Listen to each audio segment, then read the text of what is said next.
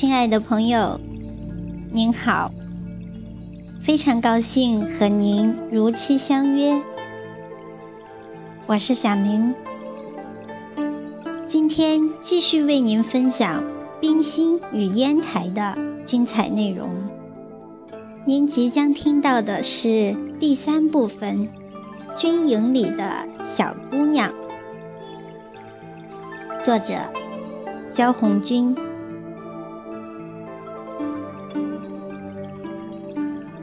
谢婉莹的母亲是个极温柔、极安静的女人，身体很瘦弱，并且经常头痛、吐血。在烟台的日子里，她过着无比恬淡的生活，每日在家里不是做活计，就是看书。为了不增加病弱的母亲带孩子的压力。谢宝章更多的时候将女儿带在自己的身边，一起工作，一起玩耍。而小小的孩子为了躲开家里的冷清，自然也更愿意整天跟在父亲的身边，参加了他的种种工作与活动。于是，烟台的海军军营里多了一个编外的小丫头。事实上，说小丫头也不准确。这个时候的谢婉莹，因为总是生活在海军之中，四维没有和她同年龄的女伴，也没有太多机会去和其他小女孩游戏，丝毫没有少女的气息。她没有玩过娃娃，也没有学过针线。没有搽过脂粉，没有穿过鲜艳的衣服，没有戴过花，简直像是个野孩子。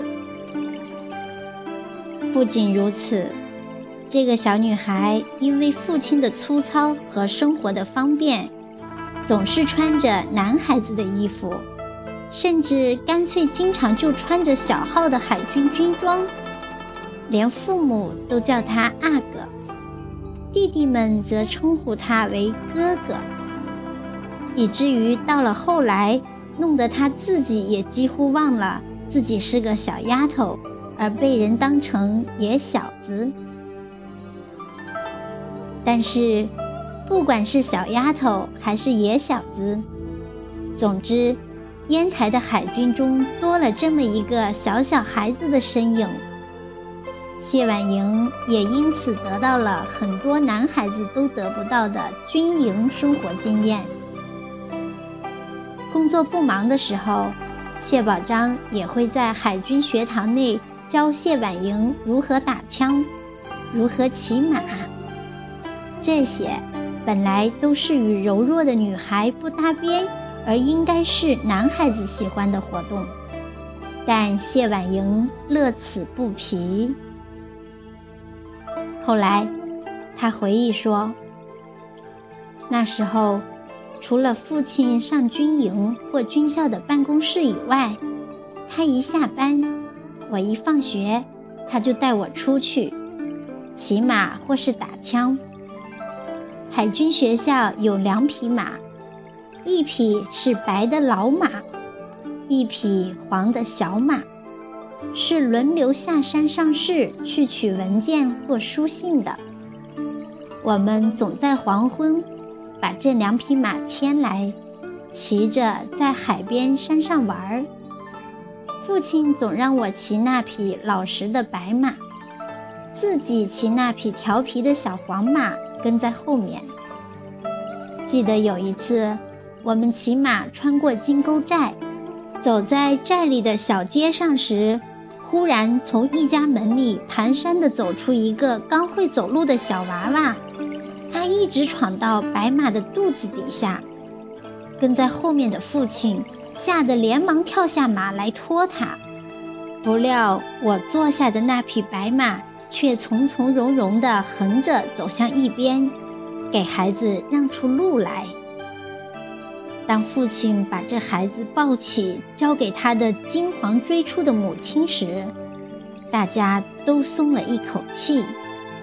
父亲还过来抱着白马的长脸，轻轻地拍了几下。父亲还教我打枪，但我背的是一杆鸟枪，枪弹只有绿豆那么大。母亲不让我向动物瞄准。只许我打树叶或树上的红果，可我很少能打下一片绿叶或一颗红果来。谢宝章体谅妻子带小孩的辛苦，经常在办公的时候也带着谢婉莹去训练营、去海军学堂。随着父亲的脚步。谢婉莹每天小小的脚步所踏及的，是海军的旗台、炮台、海军码头，甚至是海军的火药库。父亲工作忙起来的时候，没空顾及女儿，谢婉莹就与那里的工人、士兵聊天说话。那段时间里，修理枪炮的工人。看守火药库的残废兵士、水手、军官，都是谢婉莹的大朋友和聊天对象。这些大多来自山东的质朴男人，总是和蔼地对待着谢婉莹，向她讲述自己所听说和经历过的海军生活，告诉了谢婉莹许多海上新奇、悲壮的故事。对于这些故事，谢婉莹非常喜欢，总是刨根问底追问海军在海上的生活，尤其是打战的故事。听完之后意犹未尽，还会经常主动拉着军官和士兵询问海战的情节。有一次，谢婉莹又跟随父亲来到海军军营。一个人在附近走动玩耍，看到在东炮台上执勤的士兵，谢婉莹就问他：“叔叔，你打过海战吗？”这个士兵是后来招收的海军学堂学员，自然没有过海战经验，便无奈地摇着头告诉他：“没有参加过海战。”谢婉莹听了很失望，想起父亲告诉过自己关于甲午海战的一些往事，喃喃自语：“我爸爸打过海战，可是他输了。”自语之后，他又赶紧捂住了自己的嘴巴。他觉得那几场海战，既是父亲的生死拼杀、死里逃生的往事。也是父亲和他所有海军同事们心里一段永远的伤痛。离开炮台上执勤的士兵后，童年的谢婉莹开始若有所思。谢宝章作为巡洋舰上的青年军官，曾到过英、法、意、日等许多国家。有一次。他从海外归来，气愤地对女儿说：“我觉得到哪里我都抬不起头来。你不到外国，不知道中国的可爱。离中国越远，就对它越亲。但是，我们中国多么可怜呀！不振兴起来，就会被人家瓜分了去。”接着。他又说：“我们堂堂的中国，竟连一首国歌都没有。我们这次到英国购买军舰，在举行接收典礼仪式时，他们奏完英国国歌之后，我们竟奏一首‘妈妈好糊涂’的民歌调子作为中国的国歌。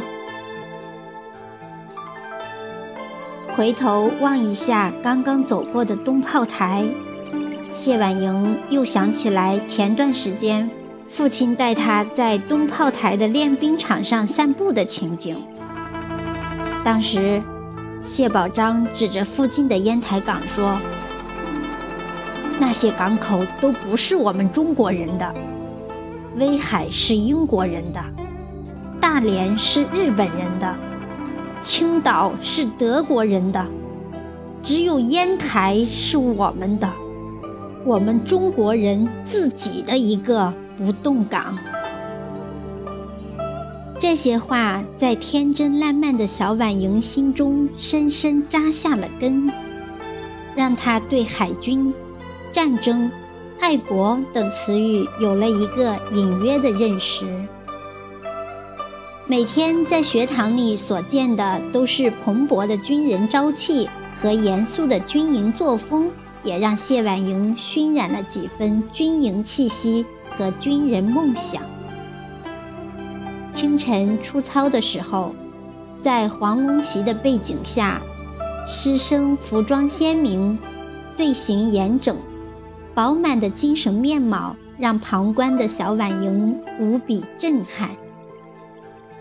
除了海军学堂的办公区域，谢宝章还常常带着谢婉莹去参观军舰，把军舰上的设备、生活方式讲给女儿听。每次跟随父亲登上了舰船，谢婉莹都瞪大了双眼，拉着父亲给自己指点军舰上的一切：甲板、炮台、驾驶舱、武器舱、瞭望台等等。在这个小小的孩子眼中，只觉得军舰上处处都是整齐、清洁、光亮、雪白。他对海军的生活充满了羡慕，对强大的军舰充满了赞叹，甚至他也幻想着自己能够赶紧长大，进入海军队伍，成为军舰上真正的一员。这样的幻想在与父亲的一些军中好友接触后，变得更加急切。在军舰上，或者是训练营地里，谢婉莹经常可以看见谢宝章的师友，例如萨振兵、黄赞侯等。这些海军中的杰出人士，一方面无比严肃，另一方面又对亲近自己的小婉莹保持着对晚辈子侄的无比慈爱。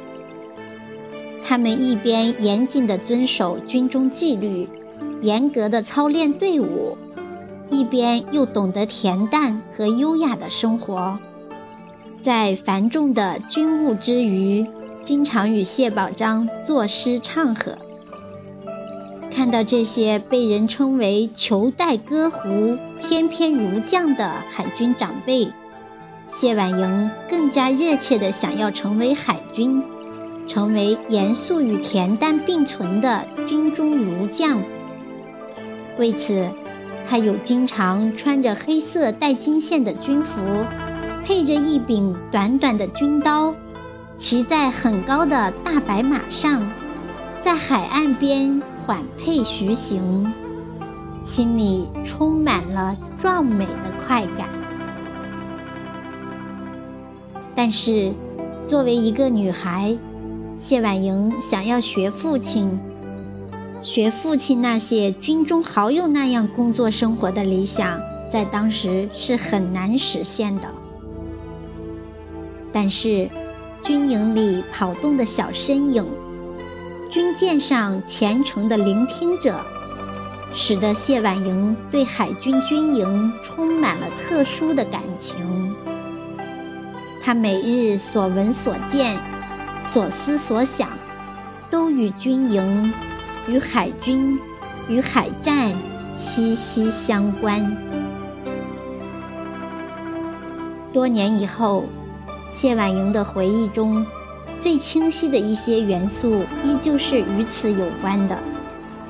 他说，住在海军练营旁边的时候，房子左边的山坡上有一座旗台，是和海上军舰通旗语的地方。旗台的西边有一条山坡路通到海边的炮台，炮台上装有三门大炮。冰心所说的炮台今天还在，那三门大炮也在，这就是人们今天看到的烟台东炮台遗址公园。有时候父亲工作太忙，天色已晚，尚不能回家，谢婉莹便站在训练舰船的甲板上，望向大海深处。那夜色笼罩下的远海，茫茫一片，与白天所见有着完全不同的韵味儿，充满着神秘之感。在远处的空峒岛上。一八六五年开始建造的烟台港第一座灯塔正发出闪烁的光芒，为暗夜里的航行者指引方向，也为谢婉莹小小的心灵增添了温暖。这个时候，谢婉莹总是久久地伫立在夜色中，目不转睛地注视着空桐岛。直到父亲忙完工作叫他回家。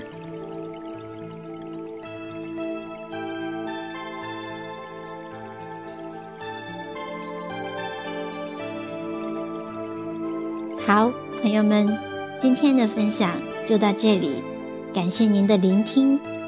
明天我们将继续为您播出《冰心与烟台》的下一章节——看海。美丽的海景，不要错过哟！我是小明，期待着和您再相会。